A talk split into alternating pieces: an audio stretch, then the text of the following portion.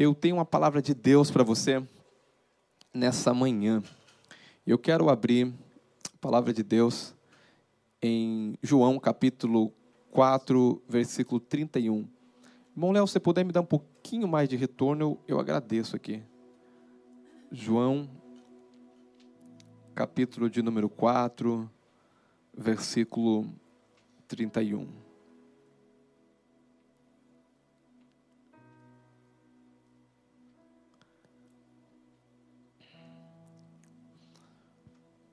Palavra, nos Deus, a palavra de Deus nos diz assim: Nesse interim, os discípulos lhe rogavam, dizendo: Mestre, come. Mas ele lhe disse: Uma comida tenho para comer que vós não conheceis. Volta o versículo próximo, volta o versículo. O próximo, 31. Nesse interim, os discípulos lhe rogaram a Jesus, dizendo: Mestre, come. Próximo. Mas ele disse: Uma comida tenho para comer que vós não conheceis. Eu acredito que nessa manhã você veio para comer essa comida aqui, que Jesus estava falando. Eu tenho uma comida que vós não sabe. Mas para comer essa comida precisa ter fome. Eu quero declarar nessa manhã que você abra o seu coração. Que haja um ambiente de fome. Deus não vai fazer nada do que você não deseje nessa manhã. Não basta apenas chegar aqui, basta querer participar da mesa. Basta querer abrir o coração e dizer: Eu estou aqui, mas eu quero me alimentar dessa comida espiritual. E hoje nós vamos falar sobre a verdadeira satisfação, realização. Pai, eu quero te agradecer. Te agradeço porque o Senhor é tão bom. Te agradeço porque, como nós somos privilegiados, estamos aqui nessa manhã, Pai. Muitos talvez queriam, gostariam e até nos assiste, Pai, pela internet e queriam estar aqui. Mas o Senhor nos escolheu, o Senhor deu essa oportunidade, esse privilégio de nós estarmos aqui. E nós não queremos desperdiçar esse tempo e nem esse momento que estamos aqui, mas nesse momento, Pai, nós queremos abrir o nosso coração para que o Senhor quer fazer aqui nessa manhã. Pai, eu tenho certeza que a tua palavra vai penetrar no coração aberto, no coração que está desejoso pelo Senhor, num coração, Pai querido, que não está, Senhor Deus de poder, focado em muitas coisas, muitos afazeres, mas um coração que chegou aqui nesta manhã dizendo: Senhor, eu preciso me alimentar, eu preciso ouvir a Sua voz, eu preciso de uma direção, eu preciso me fortalecer, eu preciso caminhar, eu preciso seguir, eu preciso do Senhor. Pai, eu quero declarar, Pai, em nome de Jesus, que durante esses 21 dias que nós estamos de jejum, toda barreira, toda resistência, toda incredulidade, toda frieira espiritual, tudo aquilo que rouba, Pai, a tua chama, o teu fogo arder nos nossos corações, Pai, que venha ser consumido, mas a única coisa que vem a permanecer é a fome, é o desejo, é a vontade pelo Senhor. Pai, eu te dou toda a honra, porque o Senhor está sentado no alto e sublime trono, o Senhor reina sobre céus e terra, não há nada impossível para o Senhor, e diante dessa manhã, debaixo da autoridade, debaixo da tua palavra, eu quero declarar, Senhor, um novo tempo, um tempo de colheita, um tempo de crescimento, um tempo de avanço, um tempo de novos líderes se levantando, uma geração, um exército se preparando para o grande dia, se preparando para esse dia, Pai, que muitos choraram, que muitos desejaram participar, mas nós somos os últimos trabalhadores, nós somos aqueles que estamos aqui para finalizar aquilo que está no teu coração. Por isso, Pai, eu declaro que haja revelação nessa manhã, que haja entendimento, para que nós possamos entender o propósito da vida, para que fomos chamados, para que existimos, porque nada nessa vida vale a pena se não entendemos a razão para que existimos. E eu quero declarar, Pai, que nessa manhã, Pai, haja um despertamento, começa no meu coração, começa na minha vida, começa em mim, Pai, me desperta para algo muito maior daquilo que o Senhor tem para esses últimos dias. Eu creio, Pai, e te adoro e glorifico o teu nome, Jesus, porque eu posso ver, Pai, coisas grandes que o Senhor vai fazer. Aleluia. Você sabe que Deus coloca desejos, Deus coloca anseios dentro do coração de cada ser humano. Você pode, ou podemos até dizer para as pessoas ignorarem os desejos que ela tem, os anseios que ela tem, as vontades, mas Deus te criou e colocou algo muito grande em você. Não é errado você sonhar, não é errado você desejar algo. Eu creio que o ser humano, todo ser humano, ele busca satisfação. A satisfação é uma das coisas que você pode ver em muitas companhias. O que, que eles querem fazer? Eles querem ter pessoas satisfeitas, porque pessoas satisfeitas são pessoas que estão contentes, são pessoas que estão felizes, são pessoas que estão realizadas. E você sabe que na vida também não é diferente. Todos nós buscamos satisfação na vida. Todos nós buscamos os nossos sonhos, os nossos ideais, as nossas vontades ou a vontade de Deus. Você busca algo, o ser humano, Deus colocou isso dentro de cada ser humano. Você não pode ignorar, porque a grandeza foi colocado dentro de você. Deus sendo grande, Ele colocou a grandeza dentro de você. Ele colocou sonhos, Ele colocou desejos. E eu quero dizer, isso não é errado.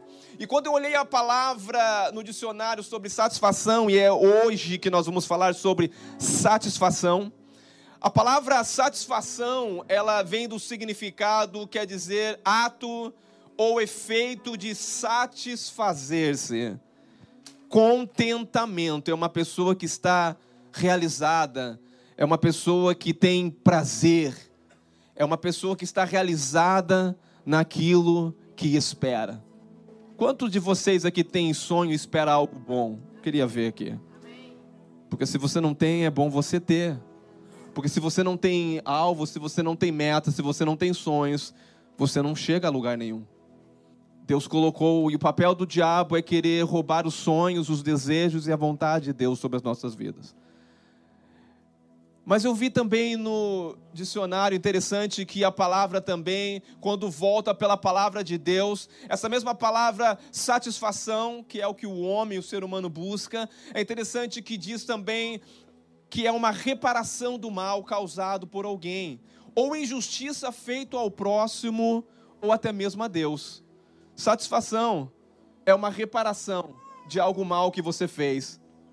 É interessante. E diz assim até mesmo com Deus. Você sabe que Jesus, na cruz do Calvário, ele deixou o Pai satisfeito. A satisfação completa aconteceu há dois mil e vinte e poucos anos atrás, quando Jesus quitou toda a dívida. E quando ele diz está consumado, o Pai estava satisfeito com a obra do Filho. E é tão bom estar satisfeito com alguma coisa realizada que você já fez. Mas nós vemos hoje uma geração insatisfeita.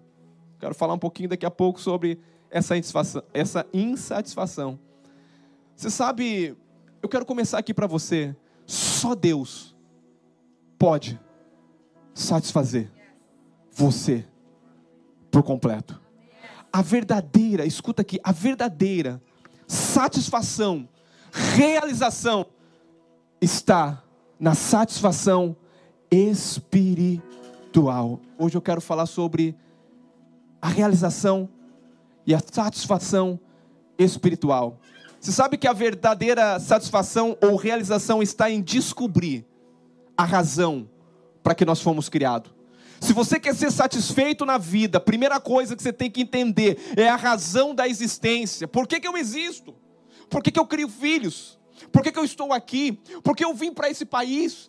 Qual é o sentido da vida? Porque se eu não entender a razão da existência, se eu não entender por que eu nasci, se eu não entender por que Deus desejou eu e colocou eu aqui na terra, nada vai fazer sentido na minha vida. Eu vou buscar mil e uma coisa. Eu quero dizer que a razão da existência, ela está aonde eu entendo para que eu fui criado.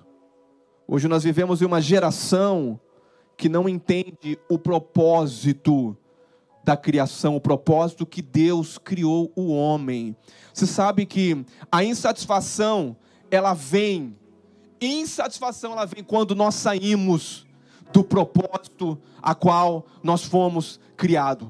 Eu vou dizer uma coisa para você: se você anda insatisfeito, você tem que perceber se você não saiu fora do propósito a qual Deus te criou. Porque o propósito a qual Deus te criou, ele vai te levar você à realização, à satisfação plena. Diga, diga para você, eu preciso viver no propósito a qual Deus me criou. Quando você entende o propósito que Deus te criou, quando você entende a razão da existência, você pode chegar a um ponto, e vou dizer uma coisa para você: você vai estar satisfeito, não é porque tudo está bem, não. Porque você vai ter muitas dificuldades na vida, você vai ter muitos problemas, você vai ter muitas coisas acontecendo, mas a verdadeira realização e satisfação, quando eu entendo, e não só entendo, mas quando eu vivo para aquilo que eu fui criado, diga eu quero viver para aquilo que eu fui criado. Quando estamos vivendo o propósito de Deus, nós estamos satisfeitos nele. Eu quero falar algo aqui, talvez você não conhece, mas eu quero dizer para você que tem muitas pessoas que tentam essa satisfação em muitas coisas, em muitas formas de viver em muitos meios, como por exemplo, tem pessoas que se sentem satisfeitas, escuta aqui, com aquisições, compra de casa, compra de carro. Ah, se eu tiver aquele trabalho melhor, eu vou estar mais satisfeito. Se eu morar naquela casa, se eu morar naquele país, ah, se eu conseguir o homem dos meus sonhos, se eu tivesse casado com a outra mulher, eu vou dizer uma coisa, então as pessoas, elas tentam encontrar a satisfação em coisas, e a satisfação não está em aquisições, a satisfação não está em em, em, em posses, a satisfação não está em pessoas aqui, a verdadeira satisfação ela está em um outro lugar que nós já vamos falar daqui a pouquinho. E eu quero dizer uma coisa: quanto mais você busca realização e satisfação em coisas, mais você vai ter um vazio dentro de você e você vai tentar preencher. Eu vou dizer uma coisa: se rico fosse satisfeito, irmão, por aquisição, eles seriam as pessoas mais satisfeitas desse mundo. Você entende que quanto mais mais a pessoa tem. Quando você começa a analisar uma pessoa rica, e o problema não é ser rico, o problema é ter o coração na riqueza, porque rico todos nós podemos ser, nós já somos enriquecidos em Cristo Jesus, isso que é a palavra de Deus, então você deve se considerar rico, porque a palavra de Deus diz que Ele nos enriqueceu em Cristo Jesus e em todas as coisas, e isso começa sendo a verdadeira satisfação, é quando eu já tenho todas as coisas no lugares celestiais, em Cristo Jesus, e começo a trazer essas coisas para as realidades naturais. Daqui a pouco você vai entender que eu estou falando. Aleluia. Rico, quanto mais tem, mais ele. Porque é um vazio tão grande. Se ele tem uma casa de 10 milhões, ele quer comprar uma casa de 20. 30 quartos, não, vou querer 40. Só para ele e a mulher dele ficar correndo de esconde-esconde atrás na casa. casalzinho de velho às vezes. Mas é interessante que isso não leva eles à satisfação. Não leva eles à realização. Existe uma teoria chamada teoria de Maslow, não sei se você conhece. Alguém conhece? Olha aí, ó, tem alguém que conhece. Eu vou falar dessa teoria porque ela tem uma certa verdade nela, mas ela não tem uma base principal. Essa teoria é uma teoria que, quem sabe, uma, uma pirâmide. Todos nós conhecemos uma pirâmide. Vamos lá. Amém? Você conhece uma pirâmide. Então, nessa pirâmide, quando você entende essa pirâmide, e essa, e essa teoria, ela fala das necessidades humanas. Necessidade que todo mundo precisa. Quem tem necessidade aqui? Aleluia. E essa teoria, ela vai falar das necessidades que o ser humano precisa para chegar em um lugar de realização e satisfação que é o topo da pirâmide. O topo da pirâmide é o lugar que todo mundo quer chegar. Então, quando você pega uma pirâmide, presta atenção que eu estou falando, a pirâmide, ela é dessa forma. A base da pirâmide é a parte mais comprida, a primeira parte. E a primeira parte dessa teoria, e essa teoria ela não está ela não tá, ela não tá, vamos falar, ela não está 100% certa porque a base está errada mas ela tem algumas coisas que nós devemos considerar dela. Então, a base dessa pirâmide, a primeira coisa ela fala sobre as necessidades que todo mundo tem. A base ela é larga e ela cresce e ela vai afinando e ali ela vai mostrando qual é os fundamentos dessa base. Então, a primeira parte dessa, dessa pirâmide, a base, o, o primeiro step dessa pirâmide, fala sobre as necessidades, sobre as necessidades fi, fisiológicas. Isso quer dizer necessidade de comer, necessidade de dormir. Todo mundo precisa se alimentar, é verdade ou não? Durante 21 dias de jejum você pode diminuir a alimentação mas independente, você necessita se alimentar. É uma, é uma questão de sobrevivência, você se alimentar e você dormir, você descansar. Então isso faz parte para você sobreviver. Então, dizem que esse é o primeiro passo para você alcançar o topo da pirâmide. Primeiro é você ter aquilo que comer e você ter aonde dormir, você poder descansar, ter um lugar para você. Esse é, o, esse é o básico do ser humano. E o segundo tópico, o segundo, pa, o segundo degrau, ele fala sobre, quando nós subimos agora, ele fala sobre a, a. Você sabe que segurança é o que todo mundo precisa. Ninguém pode ser satisfeito, realizado ou alcançar o sucesso se não tiver segurança. Porque a insegurança te traz medo. A insegurança te coloca num terreno que você começa a caminhar, um terreno onde ele não é sólido. Então todo ser humano, ele precisa se sentir seguro. Ele precisa se sentir protegido. A criança, quando nasce, é interessante que quando a criança nasce, isso foi com meu filho, quando eu, ele começou a chorar, o Gabriel, e quando eu falei a voz, ele ouviu a voz do pai, e quando ele ouviu a voz do pai, no mesmo momento ele se sentiu seguro, porque ele ouviu uma voz conhecida que falava na barriga com ele. Ele sentiu, não estou num lugar, porque ele estava em um lugar seguro, dentro da barriga. Quando ele sai da barriga, ele se sente desprotegido. E a primeira coisa que ele começa é a chorar, porque ele sentiu ali agora medo, porque não estava mais seguro. Quando ele ouve a voz, ele agora para de chorar. E se eu pegasse ele no colo, ele ia ficar muito mais seguro. Digo, a verdadeira segurança é quando Deus me pega no colo e fala comigo Aleluia. E quando nós subimos mais nessa pirâmide, a terceira base dessa pirâmide fala dos relacionamentos. Todos nós precisamos de bons relacionamentos. Não existe ser humano realizado, não existe ser humano satisfeito se os relacionamentos deles não estão bons. Precisamos ter relacionamentos, precisamos ter vínculos, precisamos estar bem com o esposo, com a esposa, precisamos estar bem com os nossos filhos, precisamos estar bem com o irmão, porque se nós não estamos bem, não tem como ser uma pessoa realizada. Verdade ou não? Se os teus relacionamentos estão quebrados, o que, que acontece? Você está, muitas das vezes, preocupado, cansado, sem satisfação, sem realização, porque relacionamentos são fundamentais para viver uma vida de satisfação. Diga, relacionamentos são essenciais para viver uma vida realizada, de prazer, de contentamento. Esse é o terceiro passo da pirâmide. O quarto passo da pirâmide, e nós já estamos subindo já no topo e tem o topo. O quarto o terceiro, o quarto é a autoestima. Você precisa ter autoestima. Você precisa olhar para você e falar: "Uau, eu nasci para vencer". Ou você olha para você: "Eu sou um derrotado, sou um perdedor". Você não chega, um perdedor não chega em lugar nenhum.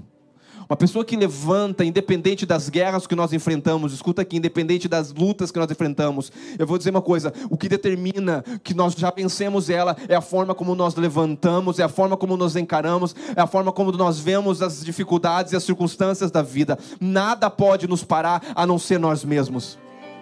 Eu vou repetir: nada pode te parar a não ser você mesmo. Quando você tem autoestima, você fala: não, as coisas não deram certo, é porque Deus tem algo melhor para mim. Se a porta do trabalho fechou, é porque Deus tem uma maior. Aleluia. Se o ar-condicionado aqui não está aguentando, é porque Deus está nos levando já para um outro prédio, glória a Deus. Então, uma pessoa que tem uma autoestima, ela, ela sempre vê algo bom, mas isso também não é o suficiente. E agora o último, último estágio dessa pirâmide, que é a cabeça da pirâmide, fala em satisfação de ser, de estar. A pessoa está satisfeito. Você chega num restaurante, quando você come, você quer estar. Depois que você come, você está, quer estar o quê? Sati. Mas quando você chega, você está insatisfeito. Porque existe o quê? Existe uma fome, existe uma fome na minha barriga, existe a minha barriga roncando. E tem gente quando está com fome, irmão, fica nervoso. Aleluia, tem uns que já entenderam o recado. Tem, tem gente que fica com fome, fecha a cara. O que, que acontece? É fome, meu irmão. Só dá comida já resolve. Não precisa. Palavras às vezes não resolve. Dá um prato de arroz e feijão. Leva numa churrascaria. Faz alguma coisa que você vai ver a satisfação completa no ser humano.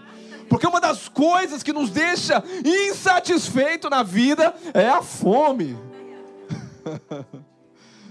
Aleluia. Mas eu vou dizer uma coisa para você. Todo ser humano busca pela essa realização, pela satisfação. Em partes a teoria está certa. Depois você olha no, no, no, Google, lá você vai sobre essa teoria de Maslow e você vai ver ela. Só que em partes essa teoria está certa. Mas ela não aborda o ponto principal. Escuta aqui. O ponto principal dessa teoria ficou de fora. E hoje eu quero falar sobre o, o ponto principal e mais importante: é que você foi chamado e você é um ser espiritual. A sua essência é espiritual. Aqui nós estamos lidando, escuta uma coisa, aqui nós estamos ligando, essa teoria está lidando por necessidades básicas humanas, está lidando sobre o nosso físico, está lidando sobre a nossa mente, sobre as necessidades do corpo, sobre as necessidades da alma, mas você aqui tem que entender que nós não somos simplesmente físicos, nós não somos simplesmente naturais. Se você, se você hoje ignorar uma dessas, dessas, dessas leis, ou né, dessa coisa da pirâmide, você pode entrar numa das duas coisas. O seu corpo pode estar totalmente enfermo por, por alimentar mal, ou a tua alma está totalmente destruída por causa dos pensamentos e aquilo que vem na tua mente. Você pode estar mentalmente acabado em depressão e em ansiedade, e você está tentando encontrar uma satisfação, uma realização, ou você vai para academia para tentar se sentir melhor, ou você acha um parceiro, ou você acha compra uma casa, mas eu quero dizer uma coisa: o corpo e a mente é importante, mas a base dessa teoria tinha que ser a base do evangelho, que você tem que entender que você é um ser espiritual. Necessidade do corpo eu preciso, necessidade da alma eu preciso, mas as realidades que eu tenho que entender que a sua essência é um ser espiritual. Diga a minha essência. Eu sou um ser espiritual. E aqui entra toda a base da realização e da satisfação. Deus, sendo espírito, Deus criou o homem um ser espiritual. A criação que Deus criou você, o homem, é um ser espiritual. Quando Deus criou o homem, quando Deus criou a mulher, Deus colocou algo dentro de nós para se comunicar com Ele. Você é um ser espiritual, você é um espírito que tem uma alma e habita num corpo. Essa teoria fala sobre a alma e sobre o corpo. Mas não fala sobre a essência principal, que é o ser espiritual. Nada vai ter sentido e nada vai ser sustentável se a base que eu entender aqui, eu sou um ser espiritual. Deus é espírito e importa aqueles que adorem, o adorem em espírito e em verdade. Eu, eu preciso entender que Deus criou o homem com uma capacidade de identificar a Deus de contactar a Deus. Todo ser humano foi criado com um rádio receptor.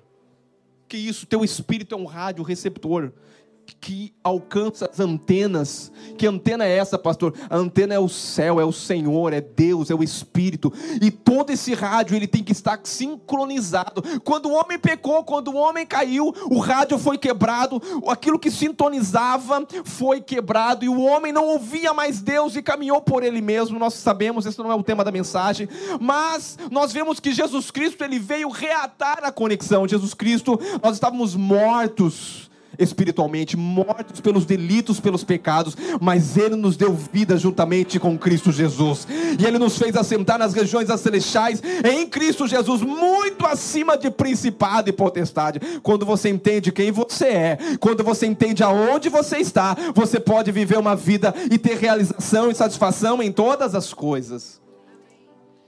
A única forma de perceber a Deus é no nosso espírito.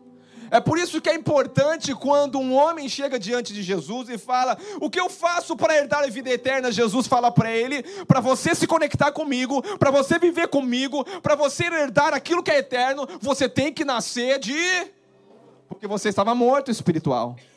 Você tem que nascer de novo. Então só pode ouvir a Deus, ter relacionamento com Deus, estar satisfeito quem nasce de novo. O seu espírito não pode ser saciado pelas coisas da terra. É por isso que existe uma geração insatisfeita. Uma geração que quer se satisfazer com o telefone, com a internet, com mídias sociais, com viagem, com coisas. Eu vou dizer uma coisa: viajar é bom, e eu vou viajar, glória a Deus. Mas tem uma coisa: a viagem ela começa, ela acaba. Se a minha satisfação for só no começo e no final da viagem, depois que eu estou voltando para casa, eu já estou amargurado, eu já estou depressivo, dizendo: acabou a minha realização, acabou a minha satisfação, porque ela é temporária, mas não. A nossa única satisfação ela vem de uma só coisa. O problema é que a insatisfação, ela engana nós. As pessoas acham hoje que o problema da insatisfação, não, o problema é a esposa que eu tenho, já falei isso, né? O problema é que eu não tenho dinheiro. Se eu tivesse mais dinheiro, eu seria mais satisfeito. Se eu tivesse uma esposa, eu seria mais realizado. Aí nós ficamos nessas coisas, tentamos achar coisas para satisfação. Eu quero falar agora sobre. Esse é, é, é, é apenas a introdução. Agora eu vou entrar na palavra. A única satisfação. Eu quero falar nessa manhã para você. Se você quer descobrir um lugar de realização e satisfação, vamos comigo aqui agora. Coloca o versículo 4 de João 31 de novo para mim. Nesse inteirinho os discípulos derrugaram, dizendo: Mestre, faz o quê? Come. Jesus, caminhando sobre a terra, o Filho de Deus. Essa passagem fala sobre a mulher samaritana. E a Bíblia diz nessa passagem muito interessante que era necessário Jesus passar por Samaria. E quando Jesus vai para essa cidade, Samaria, e samaritanos, irmãos, era um povo rejeitado, samaritano não era um povo muito aceito, samaritano era um povo que os judeus não se davam muito, samaritano eles ficavam afastados da cidade deles, eles não se relacionavam, e principalmente um judeu conversar com uma mulher samaritana, isso era um horror, isso não podia acontecer. Mas a passagem está dizendo que Jesus, ele agora ia passar por essa cidade que era rejeitada, que não dava com os judeus. E Jesus, quando ele está caminhando, entrando, a Bíblia diz era necessário ele ir para Samaria. E quando Jesus ele vai, a Bíblia diz que Jesus, ao chegar no poço, e esse poço é o poço de Jacó, qual Jacó, é, a qual Jacó cavou esse poço, e esse poço deu água para beber para Jacó, para sua família, para os seus gatos para os seus filhos, para os seus netos. Eles se saciaram de uma sede natural nesse poço. E interessante que a Bíblia diz que Jesus agora, neste momento, ele para sobre o poço, porque Jesus também tem necessidade sendo um homem. Jesus parou porque estava com fome e porque estava com sede natural. Fome natural, sede natural. Não podemos ignorar fome e sedes naturais. Nós temos. Jesus, sendo homem, teve. E a Bíblia diz que Jesus parou. E quando Jesus parou para tomar um copo de água e para comer, a Bíblia fala que os discípulos foram comprar comida. E Jesus fica no poço e de repente vem uma mulher.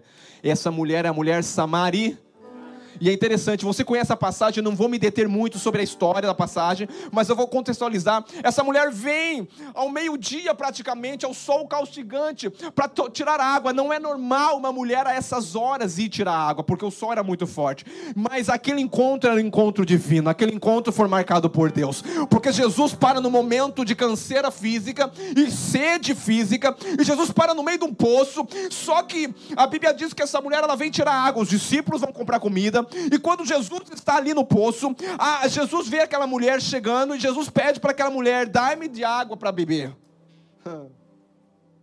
Eu fico pensando, irmãos, aquilo veio na minha cabeça.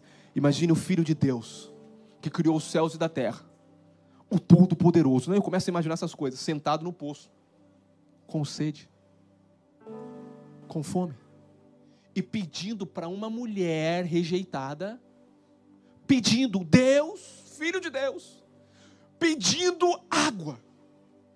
Pedindo água para uma mulher que, desprezada, quebrada, socialmente tentou satisfazer a sua vida em muitas coisas, mas era uma mulher quebrada uma mulher totalmente destruída. Ela chega a Jesus, eu quero água, estou com sede. A mulher diz assim: Pera aí, vamos começar essa conversa. Primeiro, eu sou samaritana, é judeu.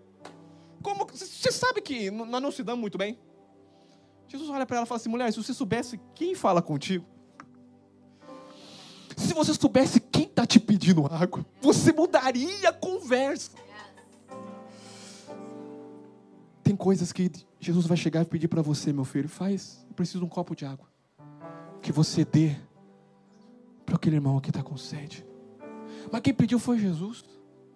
Você já pensou você servindo Jesus? Aquela mulher não sabia quem que estava conversando com ela. Porque quando Jesus está conversando com ela, Jesus fala: mulher, se você soubesse quem eu sou, você mudaria a conversa. Você está dizendo que eu não sei quem você é, porque os judeus não conversam com o samaritano. Mas mulher, se você soubesse quem eu sou, mudaria totalmente a tua vida, mudaria totalmente a tua conversa. Você pediria água e eu não te daria qualquer água, eu te daria água viva, água que jorra para a eternidade, e você jamais teria sede dessa água. A mulher olha para Jesus e fala assim: Mas o poço é fundo, você não tem balde, como você vai tirar essa água? E me dá de beber dessa água. E a conversa delonga ali. Jesus querendo um copo de água porque está com sede e fome. A mulher conversando, mas no final da história ninguém bebe um copo de água, ninguém come e os dois estão satisfeitos. E é dessa satisfação que eu quero falar nessa manhã. Não, não.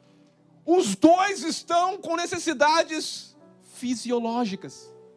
Um com sede, com fome, a outra vem buscar água porque precisa, mas nessa conversa algo sobrenatural acontece, porque ninguém toma água, ninguém come pão e os dois estão satisfeitos naquele momento, e é essa realização e satisfação que eu quero falar para você nessa manhã. Porque existe uma comida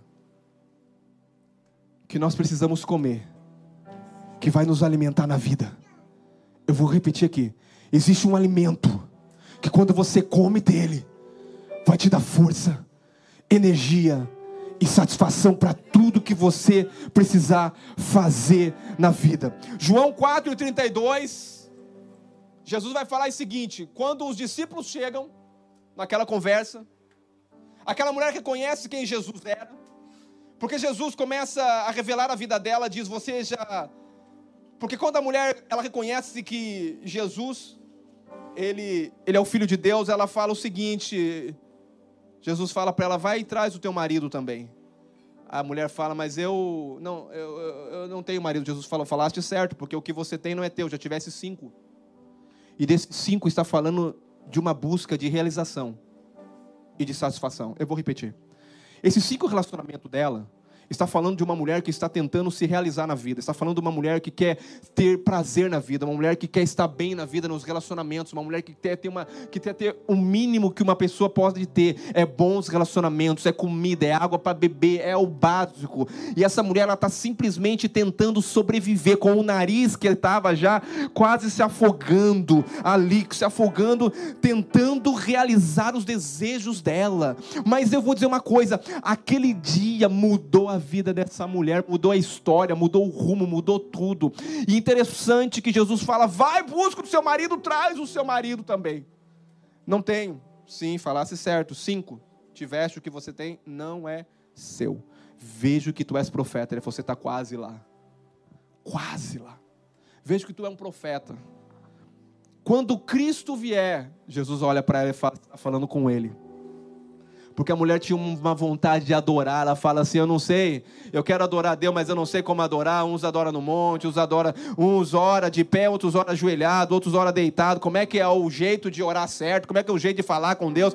Os judeus, eles oram lá de Jerusalém. Nós estamos aqui, não sabemos, mas Jesus disse: Vai chegar um dia em que os verdadeiros adoradores adorarão o Pai em espírito e em verdade em espírito e em verdade. Eu quero dizer uma coisa: para realização, para satisfação de qualquer vida pessoal que você precisa, é entender que a necessidade mais básica que você precisa não é só ter uma mente sã, um corpo saudável, é ter um espírito conectado com a fonte da criação.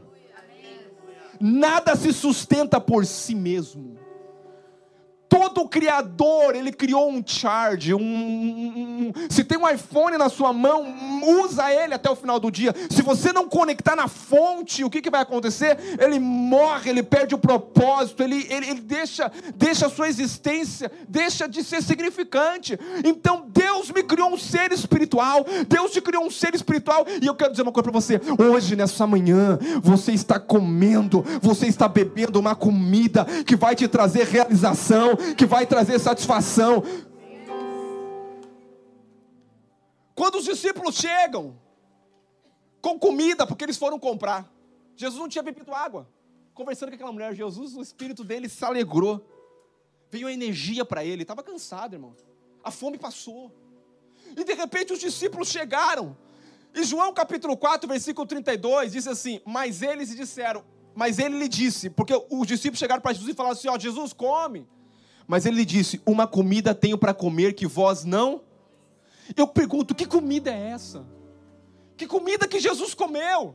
Que comida que deu força para ele? Eu vou dizer uma coisa: quando você se alimenta dessa comida, no dia da adversidade, você vai ser forte no dia do problema, no dia que você enfrentar o gigante, no dia que vir o dia mal, se você tiver alimentado dessa comida e não só das coisas fisiológicas que você precisa, de comer bem, de dormir bem, de cuidar da sua mente, de cuidar do seu corpo, mas se a base de tudo isso não tiver alicerçado naquilo que é mais importante, você vai se tornar um fraco. Você pode ter comido picanha, tutano aqui na terra, tutano é isso mesmo? É, é tutano, você pode ter se alimentando na academia, mas o dia que você encarar o primeiro problema, o primeiro problema te joga para baixo, porque você não tem capacidade de vencer problemas espirituais na atmosfera natural. Você não tem problema, você não tem como manter algo que é espiritual pelaquilo que é natural. De que comida Jesus está falando? Pergunta uma pessoa do lado: que comida é essa? Que comida é essa que Jesus comeu? Aquilo que você come determina a capacidade de você servir a Deus. Eu vou repetir. Aquilo que você come determina a tua capacidade de servir ao Senhor. Se você não está se alimentando de Deus, provavelmente você não tem desejo de fazer a vontade de Deus. Eu vou repetir. Aquilo que você come determina por aquilo que você vive. Pastor, eu não tenho desejo de servir ao Senhor, eu não tenho vontade de evangelizar, eu não tenho. Eu vou dizer uma coisa: qual é a comida que você está comendo? Você está comendo sua comida natural. Você está comendo só arroz e feijão para manter, mas eu quero dizer, se você não se conectar na fonte, se você não conectar no Criador que te criou, te criou para um propósito, entender o propósito que Ele te criou, a comida tua aqui na terra vai ser só para alimentar o, teu corpo físico. E eu vou dizer uma coisa: você pode estar tá com muito problema psicológico e tentando resolver com, com a teoria de, de Marston, mas eu quero dizer uma coisa: não vai resolver, porque isso vai só te ajudar um pouco, mas resolver mesmo quando você entende que você é um ser espiritual e que você precisa de satisfação espiritual para poder manter uma mente saudável e um corpo vivo. Eu vou repetir, você precisa de um alimento espiritual para sustentar todo o resto. Que comida é essa que Jesus comeu se ele não comeu? A Bíblia diz, em João 4,34, disse Jesus: a, com, a minha comida consiste em fazer a minha comida consiste em fazer a vontade daquele que me. Que comida Jesus comeu? Irmão, aquela mulher no poço sedenta, quebrada. Jesus ali recebeu tanta energia e tanta força do Pai, porque ali estava o propósito de Deus. Jesus, quando vê aquela mulher necessitada ali na beira do poço, Jesus não, não esqueceu da comida, da comida natural, esqueceu da água, ele não comeu, ele não bebeu. E interessante que as forças de Jesus foram renovadas, porque a Bíblia não diz porque o discípulo chega e fala: alguém deu comida para ele? Quem deu comida para ele? Será que ele comeu?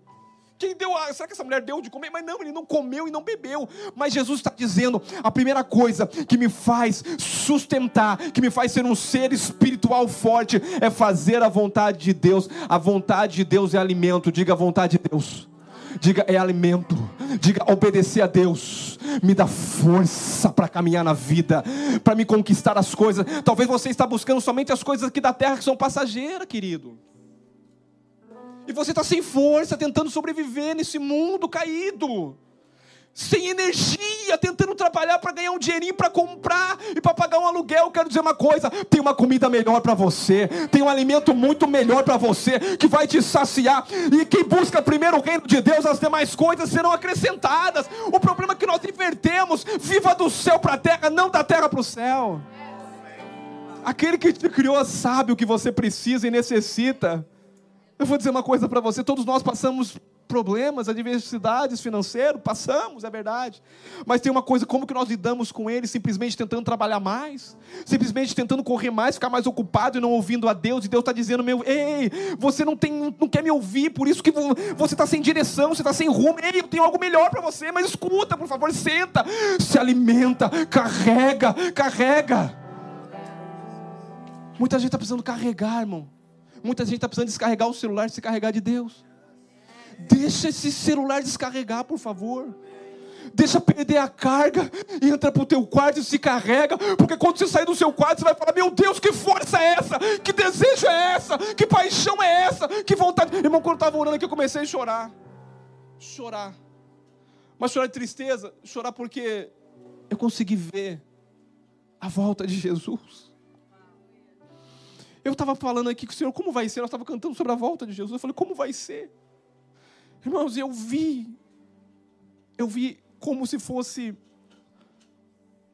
Sabe o, o, o, altar quando tem aquele pano, aquele pano vermelho assim que vai, ou é vermelho, cor que for, vamos lá. Mas tem aquele tapetão que vai, é comprido e tem assim. Eu vi algo muito comprido assim, eu vi um homem de branco muito longe. Mas aí eu comecei a pensar, mas como que ele vai casar? Porque vai casar, vai casar com uma pessoa? E eu vi a igreja. Como que eu vi a igreja? O altar longe, a igreja bem afastada, e eu vi como um círculo assim, uma volta assim, e só um meio, o centro do meio aberto, só esse caminho no meio. E, a, e aí toda a igreja da face da terra, ela estava num círculo assim, ó. E Jesus ia vindo, ia entrando. E no momento que Jesus ia entrando, ele ia passando. E a igreja começava aqui. E ele entrando para o meio da igreja até chegar ao centro da igreja e ficar no centro da igreja. E eu falei, mas Deus, e como é que vai ser esse casamento? E eles vão viver eternamente juntos.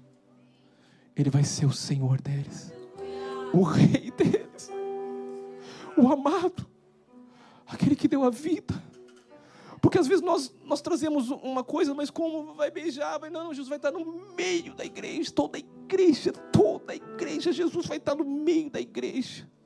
Eu começo a imaginar essas coisas, eu falo, meu Deus, e por que, eu estou imaginando isso? Porque Deus está trazendo um desejo no meu coração que ainda falta muita gente para esse casamento. Ainda falta muito. O filho Jesus está parado na beira de um poço por causa de uma mulher. Ele diz: era necessário eu estar em Samaria. Quando os discípulos chegam, ele fala: Eu já comi a comida, não quero mais comer, estou satisfeito. Ele diz: A minha comida consiste em fazer a vontade daquele que me enviou e a sua obra. Diga a comida de Deus é fazer a vontade e realizar a obra. Fazer a vontade e realizar a obra. Fazer a vontade e realizar a obra. Se você faz a vontade de Deus, obedece a Deus, as obras dele vão se manifestar na sua vida. E você vai sentir que você agora tem sentido a sua vida. Propósito existencial. Jesus foi o único que nasceu para morrer um rei que nasceu para morrer. Você já viu alguém que nasce? Eu falei na célula alguém que nasce com o propósito de morrer. Ninguém que nasceu aqui disse eu quero nascer para morrer. Nós não nascemos para morrer, mas o único que nasceu para morrer e ele sabia que ele nasceu para morrer, para dar a vida. E ele falou: a minha vida ninguém toma, minha vida ninguém tira, a minha vida eu dou porque eu tenho poder de dar e eu tenho poder de tirar porque eu sou a ressurreição, a vida. Eu sou o pão da vida. Eu sou a água que brota da rocha. Eu sou o que sou. Eu sou a necessidade que você precisa. Eu sou o suprimento para as tuas necessidades. Só que nós vivemos em um mundo que não aponta isso para nós. O Senhor disse duas coisas: fazer a vontade de Deus e realizar a sua obra. Eu quero falar uma coisa. Olha uma pessoa do lado, diga assim: vou te contar um segredo. Diga, vou te contar um segredo. Só que você não conta para ninguém. Oh, só conta para todo mundo. Diga assim: obedecer a Deus é alimento. Você quer se fortalecer? Jesus fala, uma comida eu tenho. E Jesus, quando ele fala que uma comida ele tem, a minha comida é essa consiste em fazer a vontade de Deus. Mas não só fazer a vontade de Deus, fazer a vontade de Deus é obedecer. E obedecer é o que dá força para ele. Jesus nasceu, ele dizia: Eu vim para não fazer a minha vontade, eu vim para fazer a vontade de Deus. Deus. Para isso que eu nasci, é para dar vida. Quando ele chega diante de Pilatos, irmãos, aquele julgamento lá, tinha que entregar Barrabás. Barrabás é eu e você. Barrabás representa a natureza caída. Ah, se Barrabás, irmãos, não é solto, nós estaríamos na cruz hoje. A verdade é essa. Se Barrabás não morre, se Barrabás, se Barrabás morre naquela cruz, nós também teríamos que morrer naquela cruz. Mas sabe quem morreu naquela cruz? Aquele que nasceu para morrer, aquele que nasceu para um propósito, aquele que nasceu por uma causa. Eu quero dizer uma coisa para você que está aqui me ouvindo, e você que está na internet: você nasceu por uma causa nobre, dar a sua vida.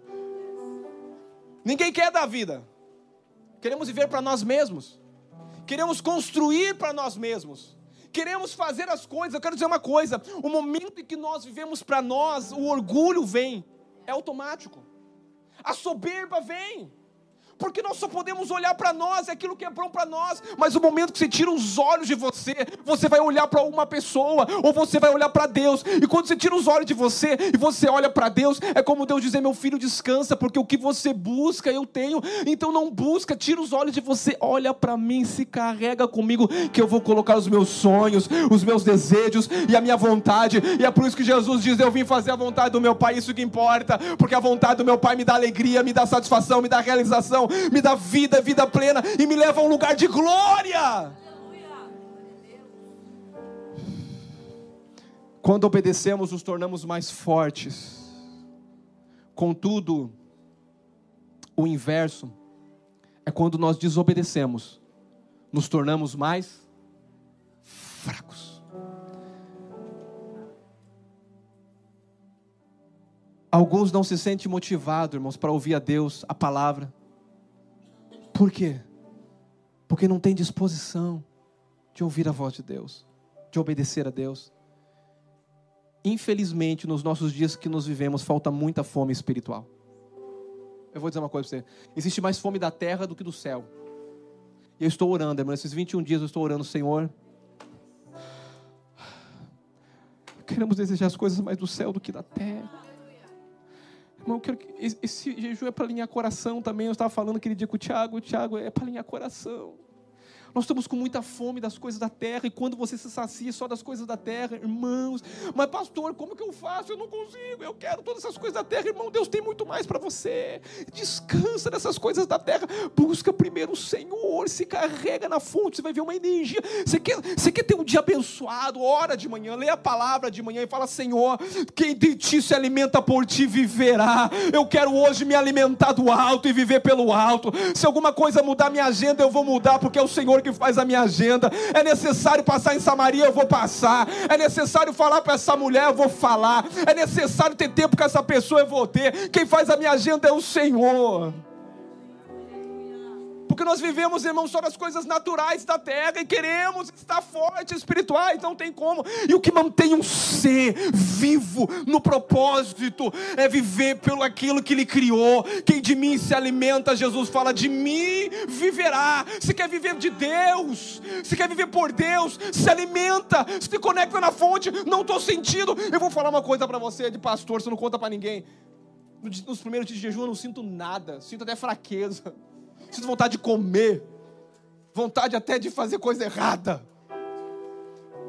Para dizer que eu preciso do Senhor e sou fraco mesmo. Porque a minha força está nele, não está em mim. Eu vou dizer, tem muitos líderes que estão, infelizmente, pastores exaustos, e dizer: a obra de Deus acabou comigo. Não, a obra de Deus não acaba com ninguém. A obra de Deus dá força. Jesus fala: o que me deu força é fazer a vontade de Deus. Se tem líderes estressados, cansados, dizendo que a obra, as pessoas não, as pessoas não drenam as nossas energias. O que drena a nossa energia é que nós não estamos fazendo a obra de Deus.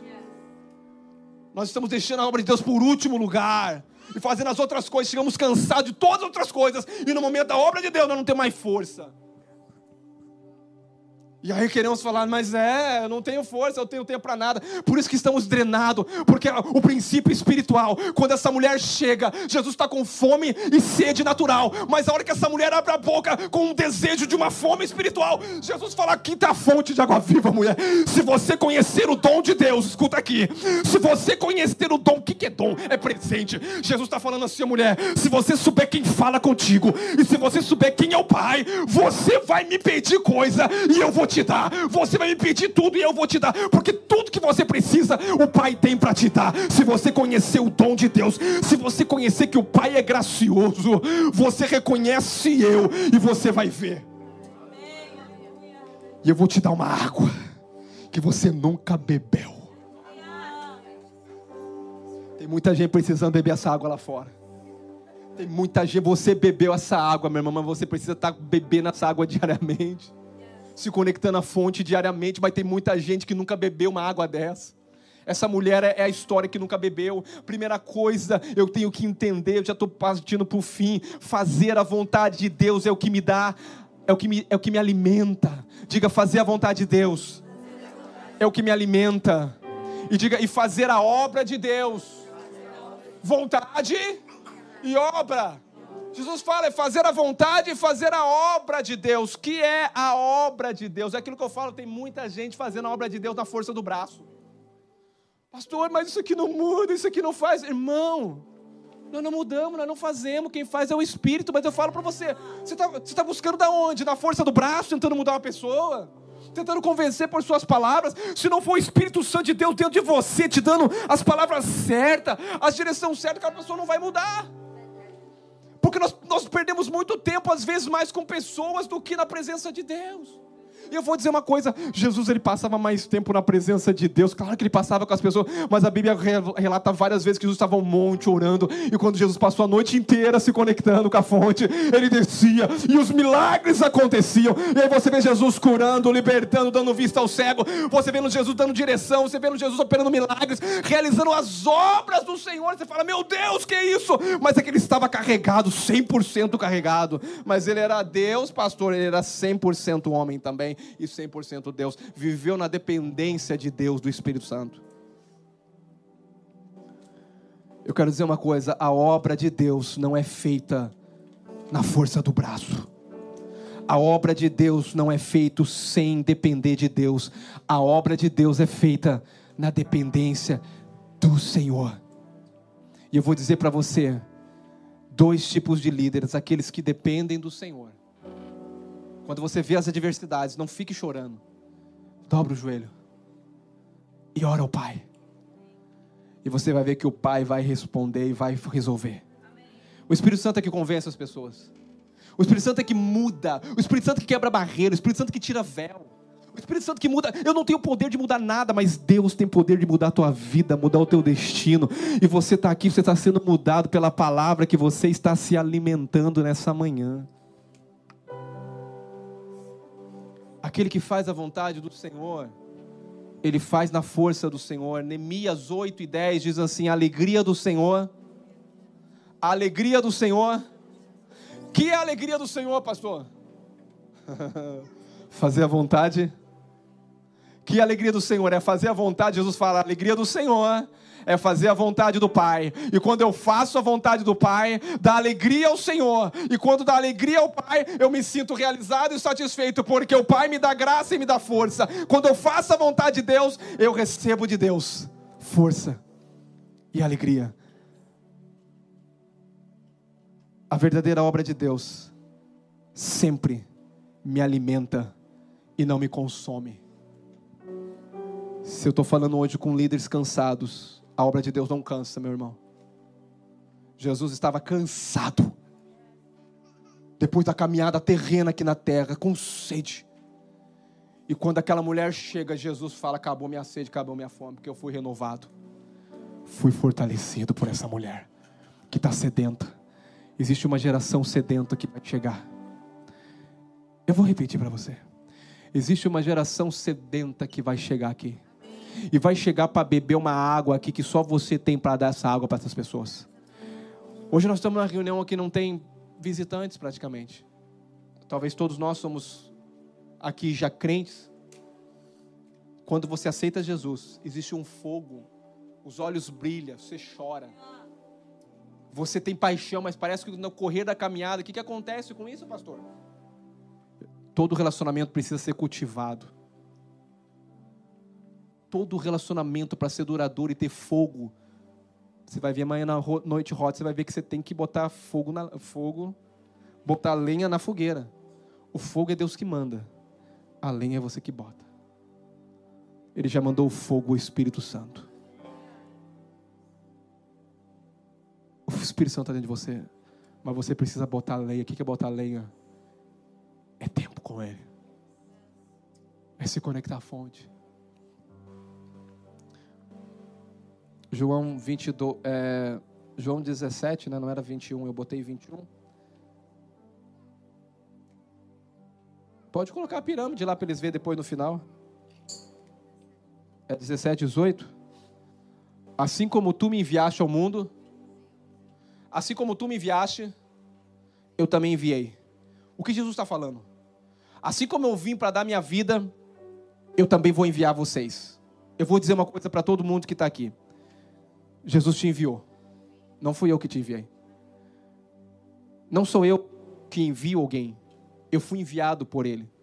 E você é enviado por ele. Eu apenas obedeço. Jesus chega e fala assim: Como o Pai me enviou, eu envio vocês. E vocês vão fazer o que? Vocês vão destruir as obras do diabo. Fazer as obras de Deus é que dia o diabo vai ter que recuar. Enfermidade vai ter que desaparecer. Obras das trevas vão ter que se Eu vos dei poder para pisar em serpentes e escorpiões. Se comer alguma coisa mortífera, não vai falar algum. E porão as mãos sobre os enfermos e os curarão. Nós vamos ver milagres acontecendo nesses últimos dias. Nós vamos se mover no sobrenatural. Mas eu preciso que a tua fome espiritual comece a aumentar. E eu estou orando para Senhor, eu estou pedindo para mim. Eu falei, Senhor, eu preciso de mais fome. Eu preciso de me conectar mais. Mas eu vou dizer uma coisa: quanto mais eu me conecto, mais eu fico saciado. E quanto menos eu me conecto, mais eu fico fraco. Qual é a obra que o Senhor veio fazer, pastor? É a obra da mulher samaritana. O louvor pode subir. A obra da mulher samaritana. Qual é a obra de Jesus? Isso aqui é a pirâmide, tá? Fisiologia, segurança, social, alguns falam estima, realizações pessoais. A base aqui está que entender que todos nós somos um ser espiritual. Sem o ser espiritual, isso aqui não resolve. Só melhora um pouquinho. Deus não veio melhorar a nossa vida. Deus veio nos dar uma vida nova. Isso aqui ajuda. Mas entender que você é um ser espiritual. Isso faz todo sentido para você viver tudo isso. Tudo isso vai ser pelo que você entendeu quem você é. Eu vou encerrar e vou falar qual é a vontade do Senhor. Três razões pelas quais o Senhor veio e pelas quais você está aqui, nesse mundo, e isso vai fazer sentido para você. Lucas capítulo 19, versículo 10, a Bíblia diz assim: Porque o filho do homem veio o quê? O filho do homem veio buscar e salvar o que se havia perdido. Quem é filho do homem? Jesus aqui. Quem são os filhos de Deus? Eu e você. Diga para a pessoa do lado, diga a tua missão é buscar e salvar os que se perderam no caminho.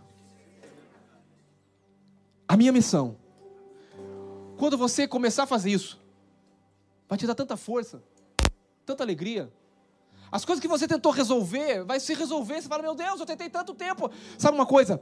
Porque quando você busca a vontade de Deus, você recebe energia. A segunda coisa, a Bíblia fala em Lucas capítulo 4, versículo 18 e 19. Lucas 4, 18 e 19. O que que diz? E o Espírito do Senhor está sobre, porque me ungiu para. Diga para a pessoa do lado, tem muito pobre de espírito. Não, não, não. Diga, tem muita gente pobre e acha que é rico.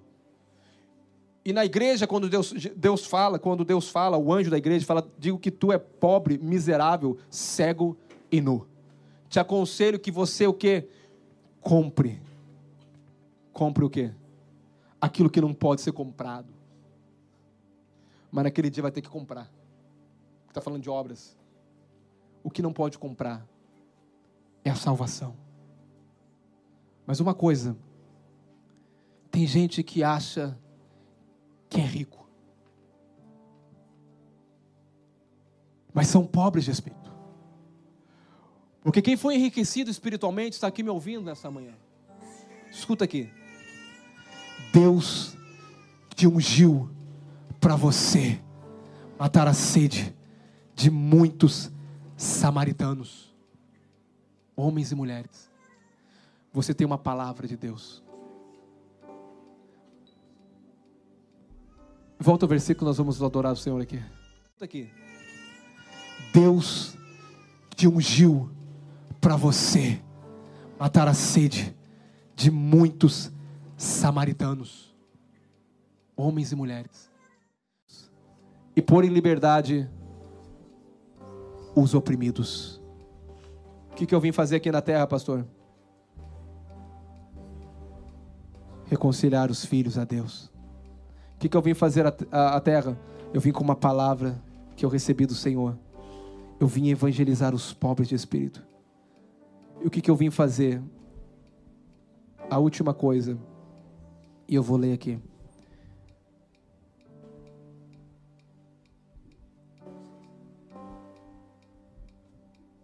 Segundo Coríntios 4, 11 e 12, Mateus 9, 35, são os dois versículos que eu vou ler. E nós vamos orar para Deus mandar fome, sede. Porque nós que vivemos somos sempre entregues a por causa de Por que que Jesus veio? Diga para ser entregue à morte. Para que que Jesus veio? O propósito da vinda de Jesus para dar sua vida, para me salvar e para te salvar. Paulo está dizendo agora, porque nós que vivemos somos sempre entregues à morte. Pastor, eu preciso morrer pelo meu irmão? Não para salvação, meu irmão. Para salvação, Jesus já morreu. Você precisa morrer, muitas das vezes, pela tua vontade.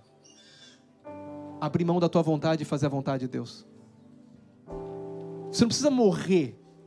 Ah, pastor, eu vou morrer. Não, você não vai morrer. Jesus já morreu para a salvação. Você precisa morrer pela sua vontade. Fala como Jesus, não a minha vontade, mas a sua vontade. E a vontade de Deus vai te dar força e vai te dar energia para você viver nesses últimos dias.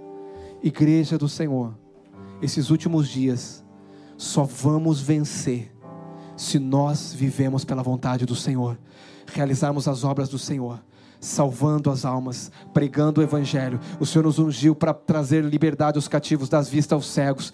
Pastor, mas eu preciso, você precisa se conectar ao Senhor. Mais. Não estou fraco, pastor. Vai na fonte, meu irmão. Precisamos nos conectar à fonte. E o último versículo fala assim: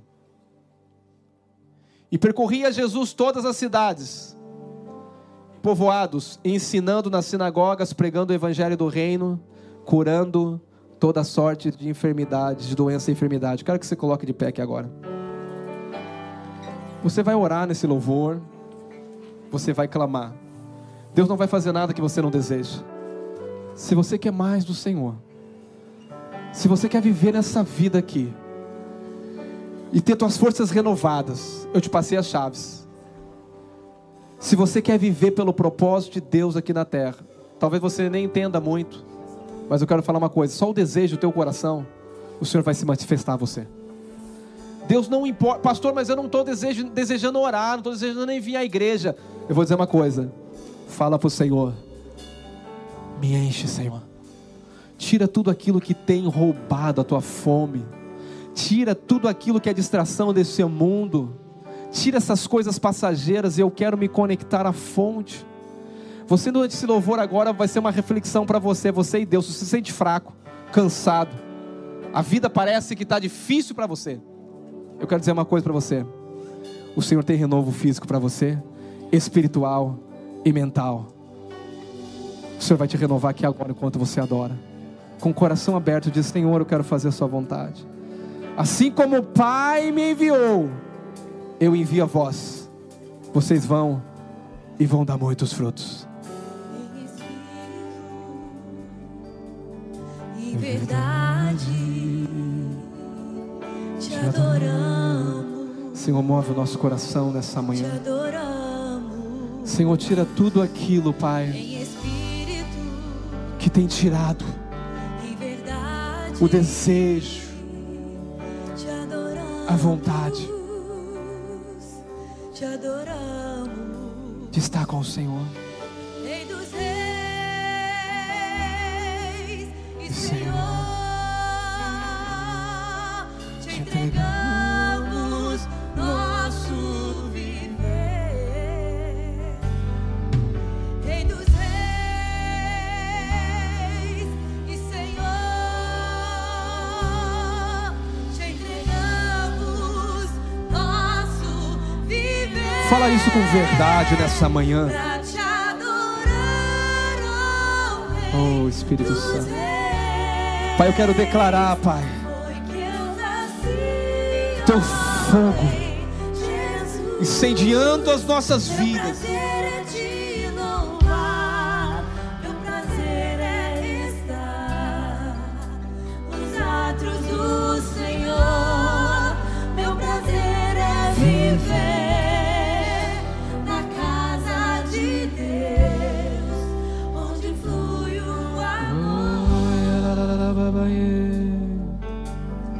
Eu declaro mudanças que acontecem interiormente agora.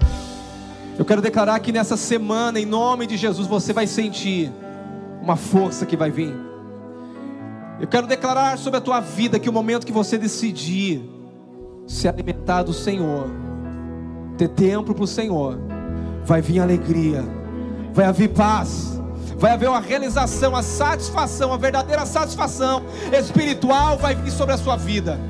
Eu quero declarar que nada vai te saciar mais, a não ser o Senhor, a não ser a presença dEle, viver por Ele. Verdade te adoramos, te adoramos. Se você quiser vir aqui à frente, dobrar os joelhos e dizer: espírito, Senhor, eu estou aqui para a tua vontade.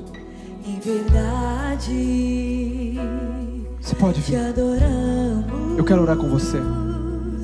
Se você quiser tomar decisão agora e dizer: Eu preciso tomar uma posição hoje.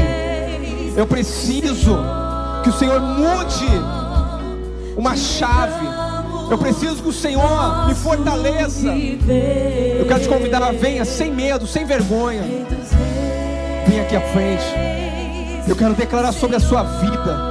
Eu creio na palavra. Eu creio no poder. Eu creio em Jesus. Aleluia. Na unção que vai ser liberada.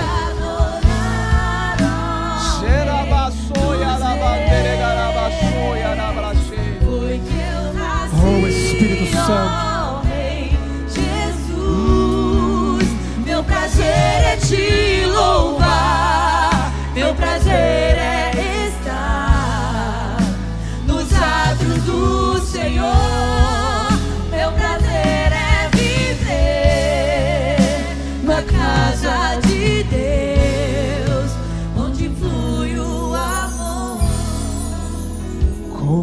farol que brilha à noite, como Sobre as águas como abrigo no Aleluia. deserto. Eu quero declarar, Pai.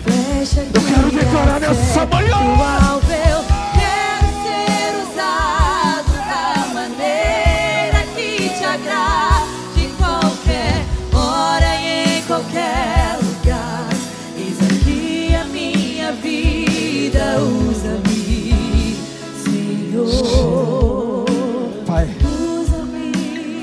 Eu quero declarar, Senhor, Senhor, me conheces. Quebranta o meu coração. começa a orar isso, começa a orar, quebranta corações, Senhor.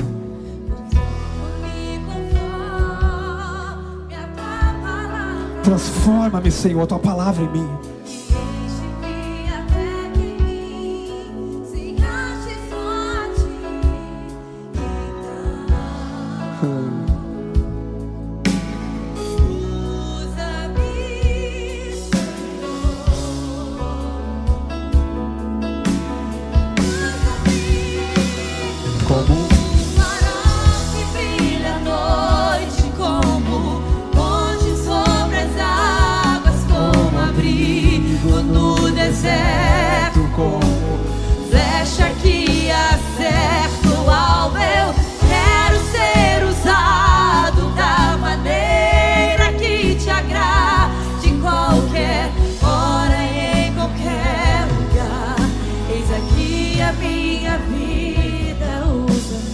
Pai, eu declaro sobre os teus filhos que vieram aqui à frente. Não é na minha força, Pai, é no poder do teu Espírito. Espírito Santo que trouxe vida aonde há morte. Espírito Santo que ressuscitou Jesus dos mortos. Eu quero declarar agora, Pai, que haja o poder da ressurreição, Pai, agindo em nossas vidas. E esse poder, Pai, para gerar vida. E essa vida que vai gerar dentro, porque tem muita gente que está vivendo sem vida, sem expectativa. Mas eu quero declarar que a verdadeira vida começa a ser gerada agora, que é a vida de Cristo se manifestando. Pai, eu quero declarar agora o poder de Deus se aperfeiçoando nas fraquezas. Eu quero declarar agora sobre essas vidas que estão aqui, todos os teus filhos que estão orando agora e que estão dizendo: Senhor, eu quero ser, Pai. Eu quero ser a palavra que foi declarada. Eu quero ser a palavra, Pai, que se encarnou como Cristo. Eu quero fazer parte desses últimos dias do avivamento. Que o avivamento vem para a grande salvação de almas. Pai, eu quero declarar que o avivamento começa dentro dos corações incendiados. Pai, eu quero declarar, Pai, que, Pai, aqueles que estão, Pai querido, sem fome, vão ter fome. Aqueles que estão se alimentando de coisas, Pai, desnecessárias, vão parar. Eu declaro hoje, a partir de agora, nesses 21 dias de jejum, que haja uma fome, que haja um desejo, mas ao mesmo tempo que haja uma realização e uma satisfação, porque esse desejo é pelo Senhor, essa fome é para estar na presença, é para te adorar, é para cumprir propósito. E eu quero declarar aqui agora, pelo poder do nome de Jesus, cada um recebendo aqui agora, Pai o teu poder, a tua unção, a tua vida para ir, assim como nós fomos salvos, assim como Cristo nos salvou, Ele nos enviou para darmos muitos frutos, e a nossa coroa e glória é os filhos que o Senhor está preparando para nós cuidarmos deles. Se tem alguém na internet, talvez aqui, que gostaria de entregar a vida para Jesus, gostaria que você levantasse as suas mãos.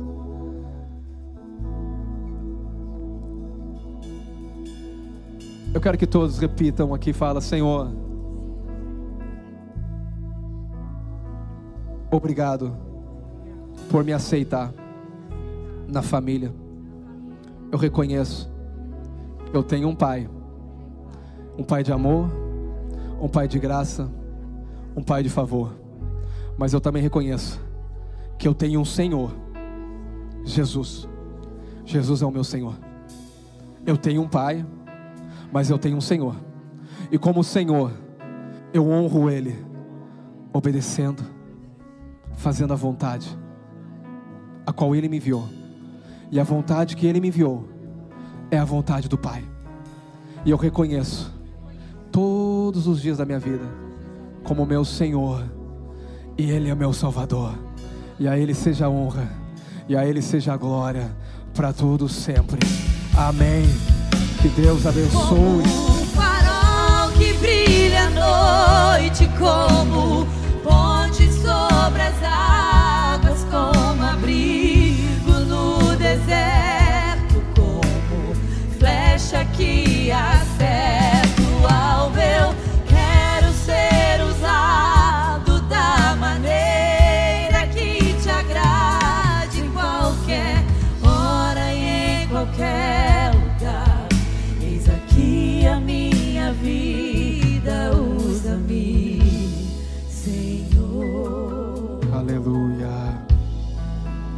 Diga para a pessoa do lado: satisfação garantida é aqui, na presença do Senhor.